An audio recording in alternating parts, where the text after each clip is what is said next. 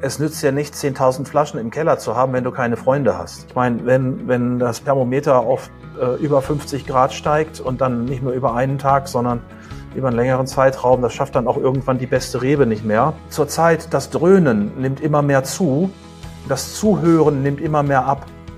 Und ich glaube, wer wirklich Erfolg haben will im Netz und wer auch äh, geschäftlich Erfolg haben will, weniger dröhnen, mehr zuhören. Glaubst du, du bist ein guter Botschafter für das Thema Wein? Das müssen andere entscheiden, aber ich habe schon ein paar Mal gehört. Ja, glaube ich auch. glaube ich auch. Vielen Dank. Du, du bist halt auch ein unfassbares Sprachgenie. Also diese Eloquenz, die da immer aus dir rauskommt, ich denke, wie kann man etwas so blitzschnell, so perfekt in Worte kleiden? Was würdest du sagen, ist dein wichtigster Skill bei deiner Arbeit mit Wein? Trinkfestigkeit. Jawohl. Geil. Also ist wirklich so, als ich angefangen hatte, mich mit Wein zu beschäftigen, da war ein bisschen altväterlicher Herr aus Schwaben, der sagte, oh, Sie, Sie, Sie wollen Sommelier werden. Da müssen Sie ja mal einen Hausvertrug haben. Dann wird das vielleicht noch was aus Ihnen. Ich habe gedacht, das ist ja unfassbar motivierend für so einen jungen Mann wie mich. Da, und dann habe ich gesagt zu mir selber, das mache ich. Und ich glaube, mittlerweile habe ich zwei Häuser versoffen, plus noch ein paar dicke fette Autos davor. Aber es hat Spaß gemacht. Ich, ich, ich hatte so einen ähnlichen Typen, aber ich komme ja aus einem handwerklichen Beruf und hat damals zu dem, zu meinem Chef gesagt, ich will gern studieren, ich will Abitur machen, ich will ein Ingenieur werden. Und dann hat er mich damals angeschaut und einfach nur komplett so, bist du eigentlich komplett bescheuert, ja. Es schaffen wirklich nur die wenigsten und du, sorry, aber vergiss den Fall. Hey. Was, also normalerweise, ganz ehrlich, was für ein Arsch. ja. Das ist nicht nett. Ja. ja. Aber das hat mich so motiviert, dass ich dann Gut. das Studium geschafft okay. habe. Ja. Gut, fair enough. Also das ist die andere Form des Trainings, stimmt. Dass der Trainer, der die ganze Zeit sagt, du schaffst es nicht, du Arschloch. Ja. Rocky nur, nur, diese Leute gibt's anscheinend echt überall, aber ich ja. habe dann später mein, mein ganzes Ingenieur, ich habe sieben Jahre als Ingenieur gearbeitet, nur um dann alles für den Traum als, als Wein Mensch quasi wieder, ja, Deswegen bist du ja auch, ich habe ja gesagt, wir sind beides Ingenieure. Ich bin der Geschmacksingenieur und du bist der Dippelingenieur. Der Depper, der, der, der ah, Depper. No.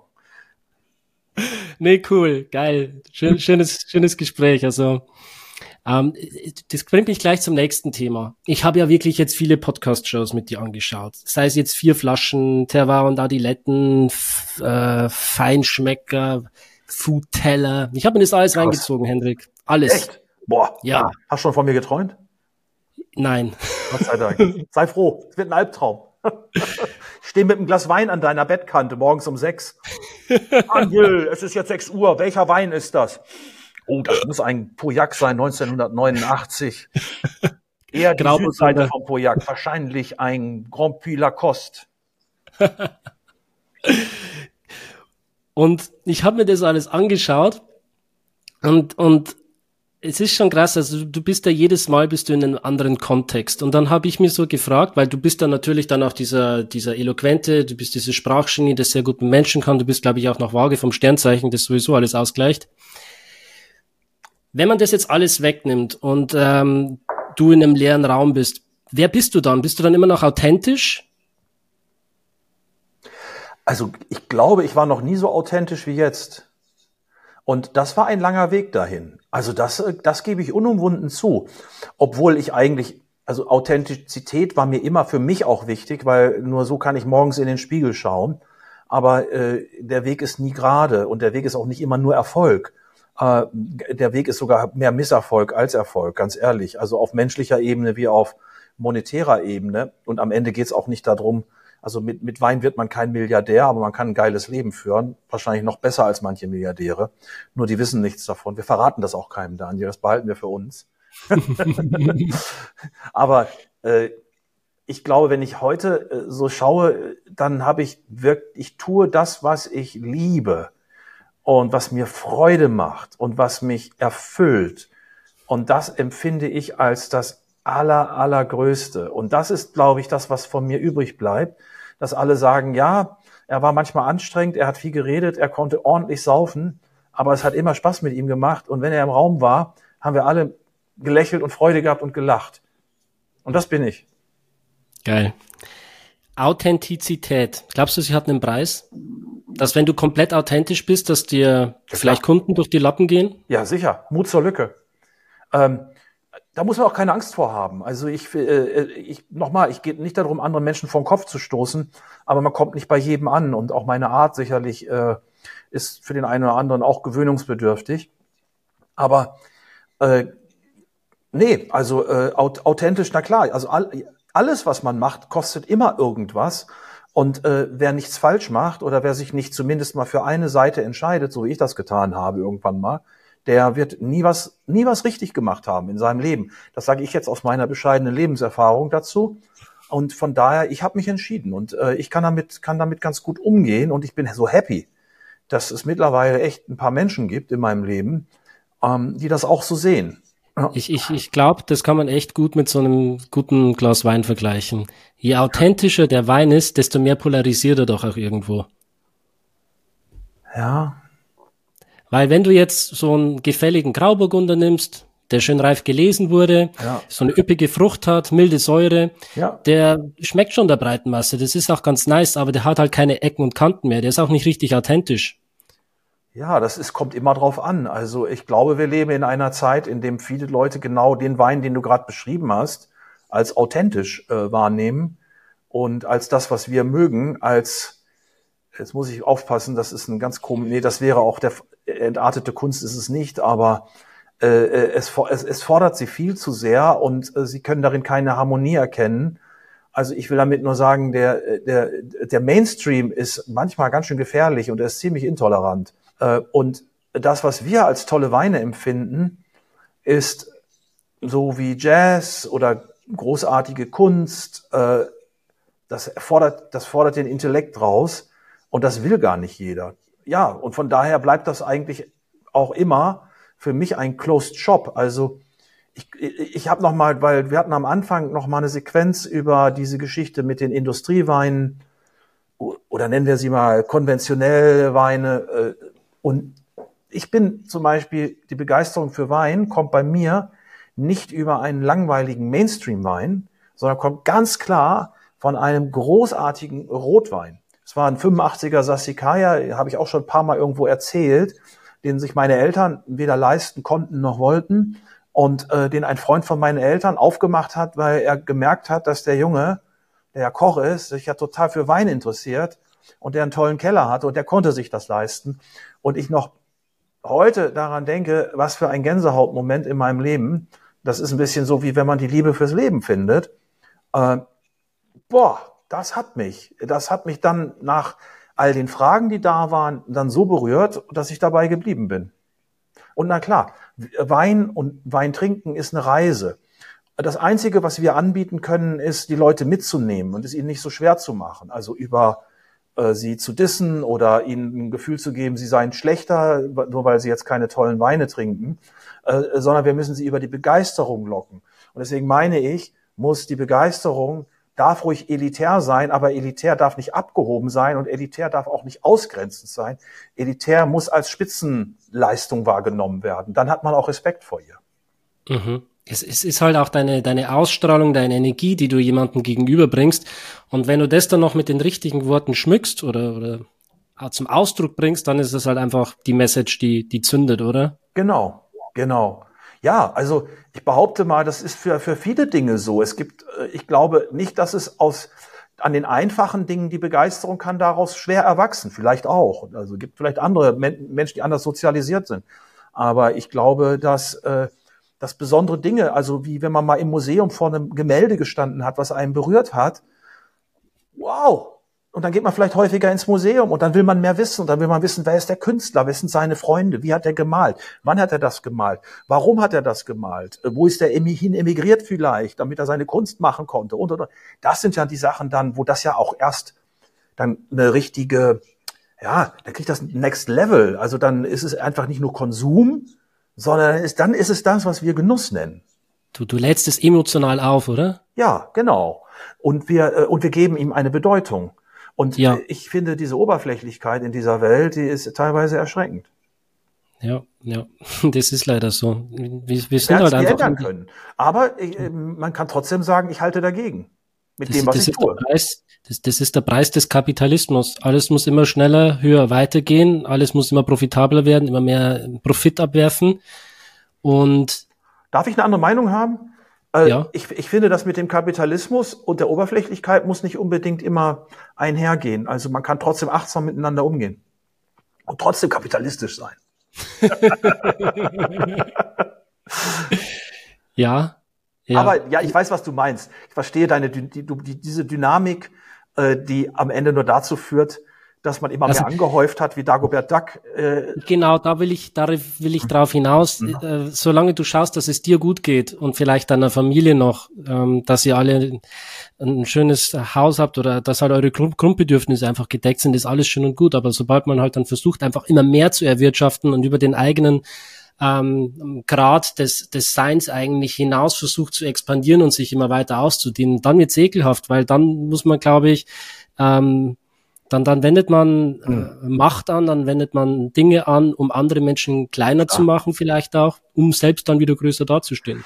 Also um beim Thema Wein zu bleiben, äh, es nützt ja nicht 10.000 Flaschen im Keller zu haben, wenn du keine Freunde hast. Hey, kann ich bitte kurz für einen Augenblick deine Aufmerksamkeit haben? Ich möchte dich nur ganz kurz daran erinnern, diesen Podcast auf Spotify oder Apple Podcasts 5 Sterne zu geben. Deine Bewertung hat einen großen Einfluss darauf, wie viele Menschen diesen Podcast hören können und zeigt mir zudem, dass dir meine Arbeit gefällt. Herzlichen Dank für deinen Support und weiterhin viel Spaß mit der Folge. Weiter geht's. Ja, geiles Beispiel. genau so ist es. Auch, äh, auch Weinkenner wird man nur durch Trinken. Ja. Auch natürlich durch Lesen, aber vor allen Dingen durch Kennen und Unterscheiden Learning, lernen. Und, ja. Learning by drinking, hat mein Onkel immer gesagt. Sehr guter Onkel. Ich habe gesagt, trink mal tausend Flaschen Riesling und kannst mitreden. ja, da wären wir ja dann schon wieder bei dem, was dieser eine Herr mir damals gesagt hat. Aber ich, ich glaube, also es ist nicht das Volumen, um, also ich glaube nicht, es ist unbedingt, dass man möglichst alle Weine der Welt getrunken hat. Irgendwann muss man auch mal sagen, das ist jetzt das, was mich interessiert und das ist, was mir gefällt. Aber ich bleibe offen, vielleicht kommt noch mal wieder was Neues dazu. Mhm. Jetzt, jetzt habe ich mal wieder eine normale Frage für dich, so eine Fachfrage. ähm. Eine normale Frage. Das, ich habe bis jetzt gar keine normale Frage hier wahrgenommen. Das schneide ich raus und machst vorne als Intro rein. Do whatever you like, Daniel. Klar.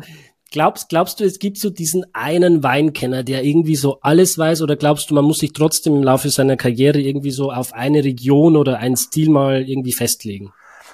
Also ich, ich durfte echt ein paar tolle Leute in meinem Leben kennenlernen, die unfassbares Wissen hatten, dass ich weit über das stellen würde, was mir, äh, ja, ich habe irgendwann auch ganz ehrlich mich dann nicht mehr so dafür interessiert, alles wissen zu müssen, sondern ich habe mich nur noch dann für das interessiert, was mich interessiert.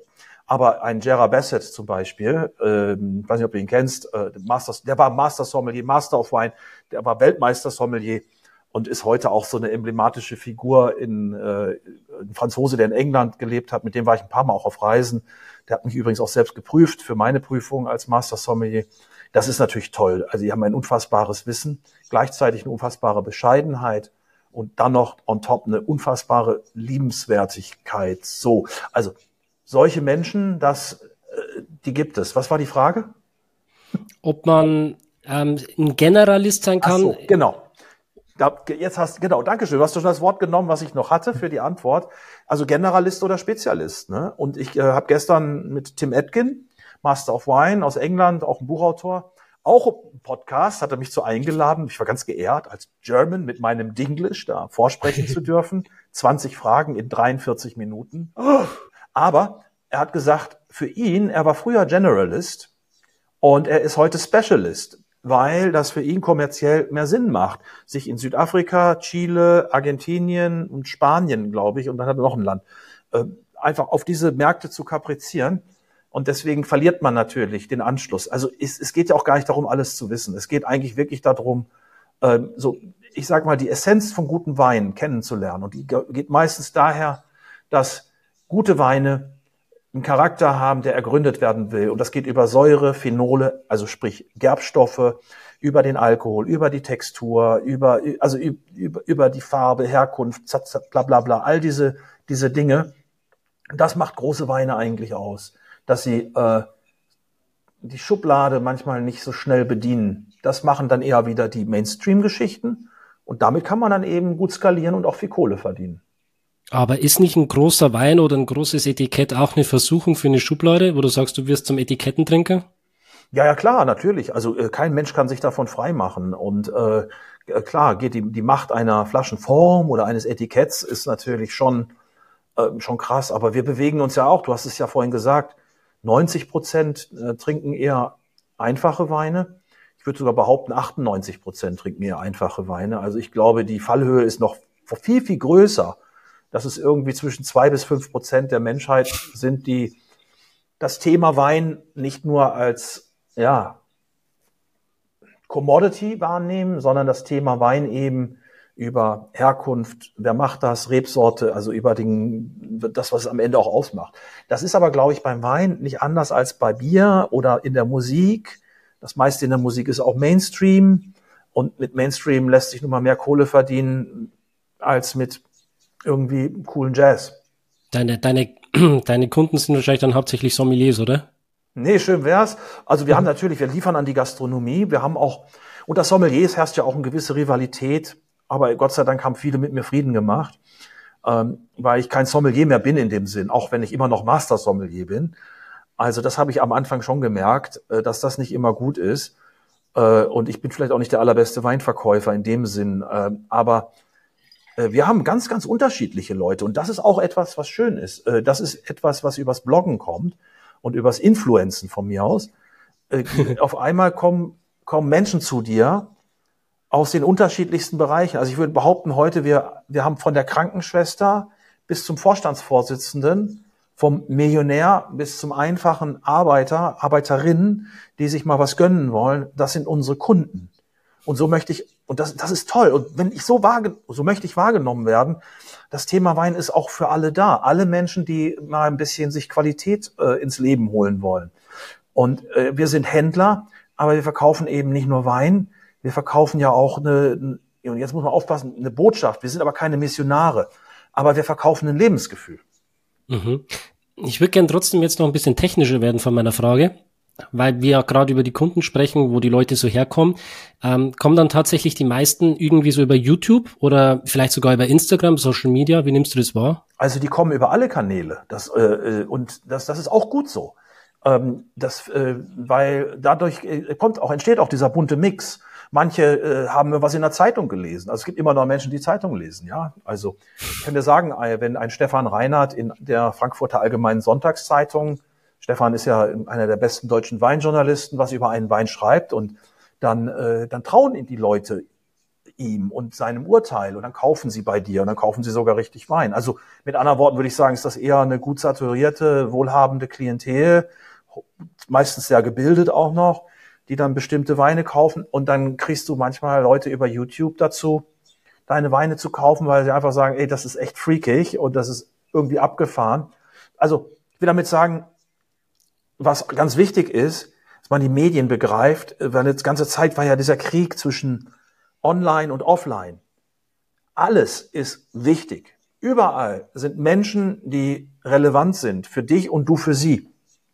Und da muss man keine Unterschiede machen. Und äh, die, Me die Medienwelt funktioniert anders, weil wir Medien heute auf unterschiedliche Art und Weise kommunizieren. Gibt es momentan so eine Weinbauregion, wo so, wo du gerade einen Fokus drauf hast, wo für dich besonders spannend ist? Mhm. Also äh, Wein am Limit, der Claim kommt ja nicht von ungefähr. Also ähm, Weinbau ist eine Kultur marginaler Art. Also nicht mit marginal banal, sondern mit marginal, sondern an die Grenzen eigentlich des Machbaren.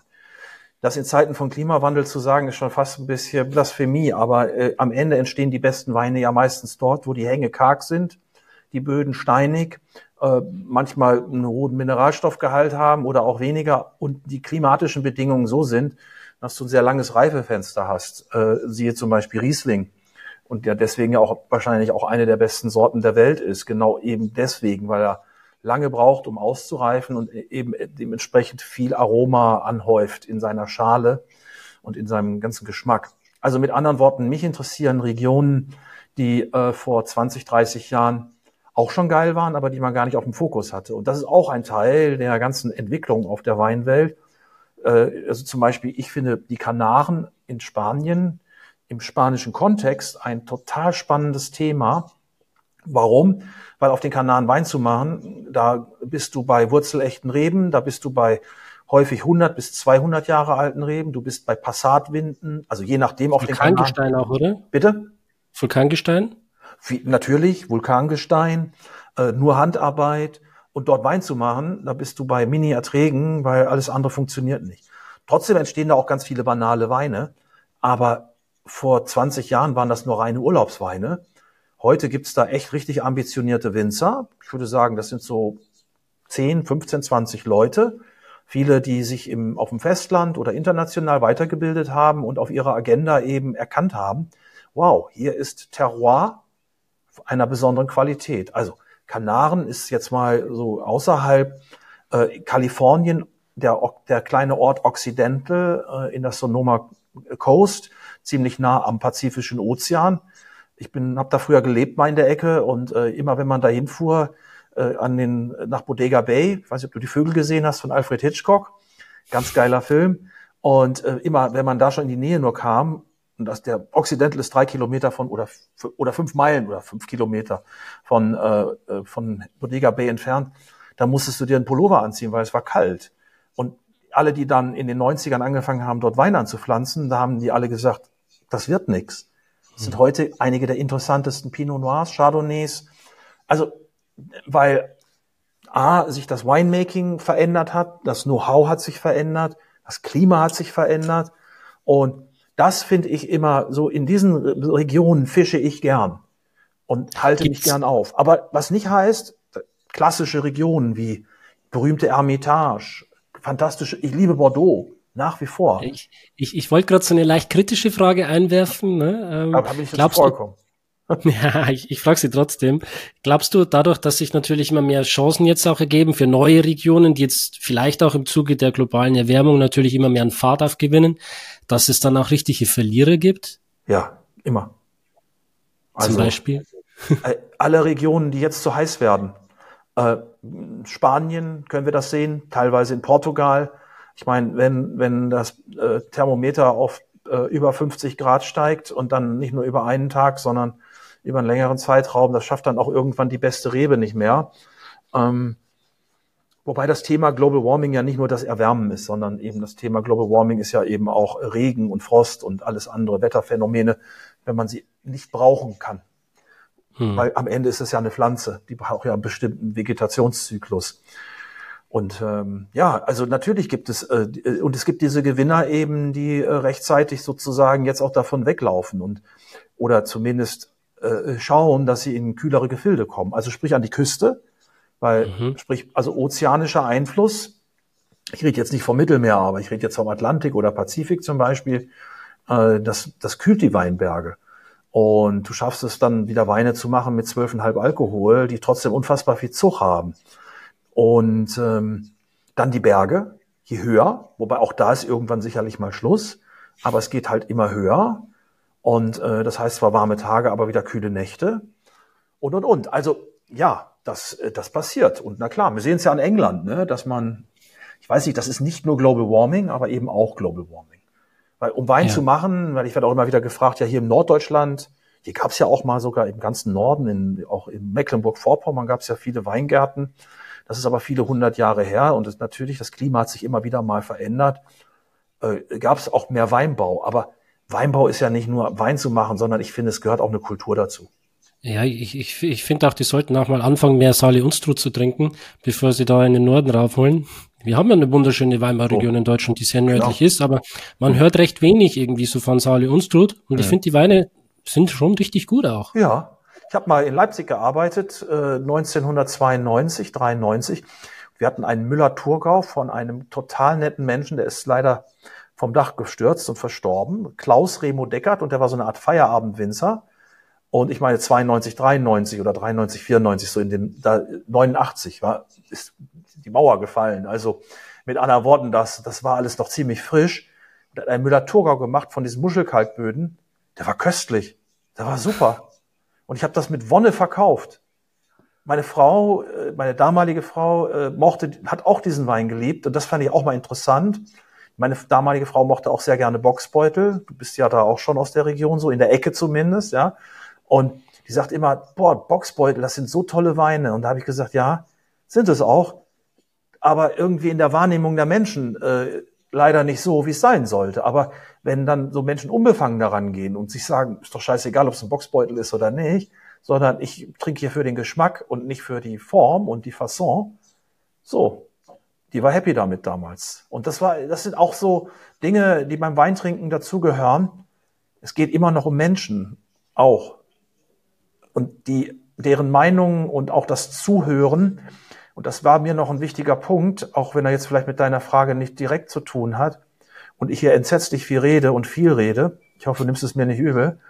Aber das zurzeit das Dröhnen nimmt immer mehr zu, das Zuhören nimmt immer mehr ab.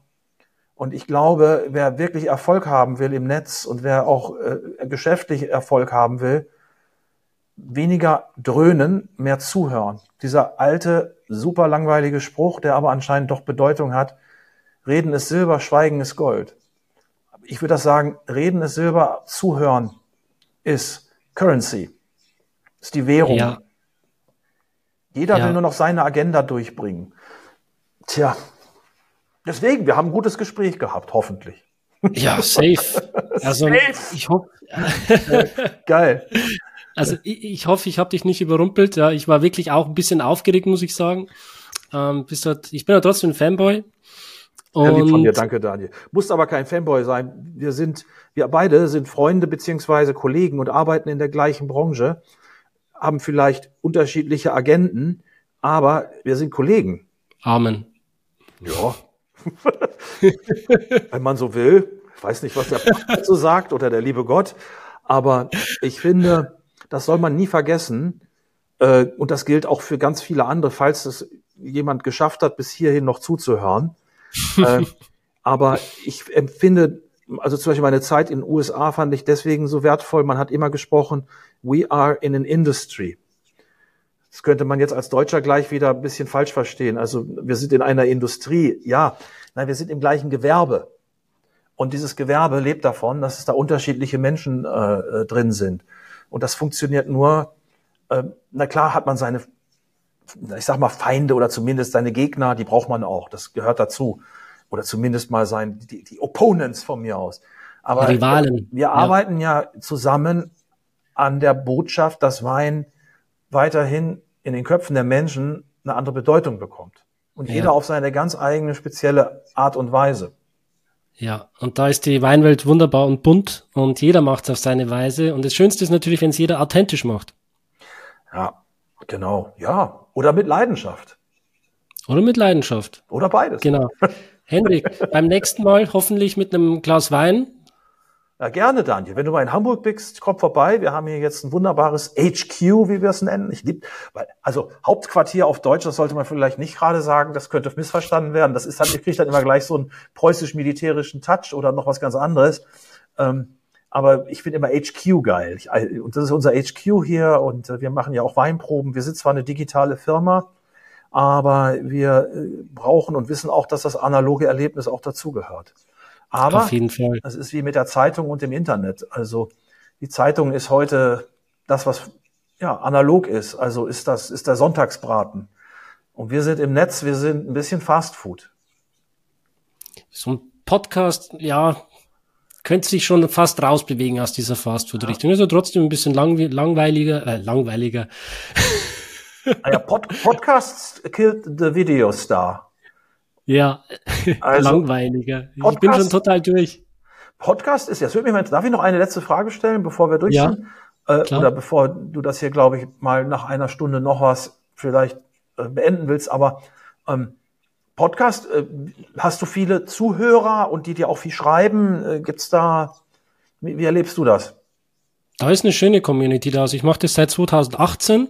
Es ist halt schon ein geiles Gefühl, wenn du sagst, die, die hören da wirklich von vorne bis hinten die Folge an und gehen direkt ins Ohr. Also mhm. das ist schon nochmal eine schöne Qualität.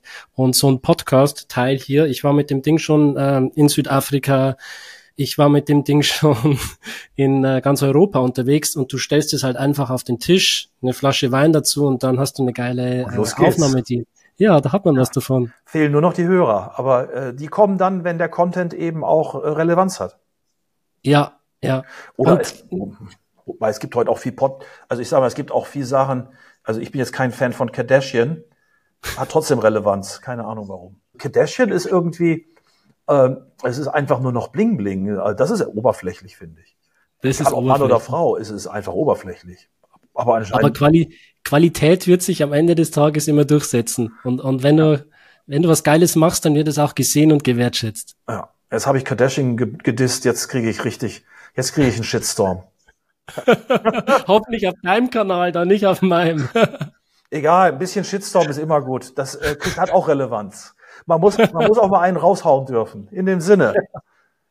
Bis zum nächsten Mal. Daniel, hat mich sehr gefreut. Weiterhin viel Erfolg, keep it up und Danke. Die Leber wächst mit ihren Aufgaben. Hab mir gesagt. das war Hirschhausen. Servus. Tschüss. Ciao.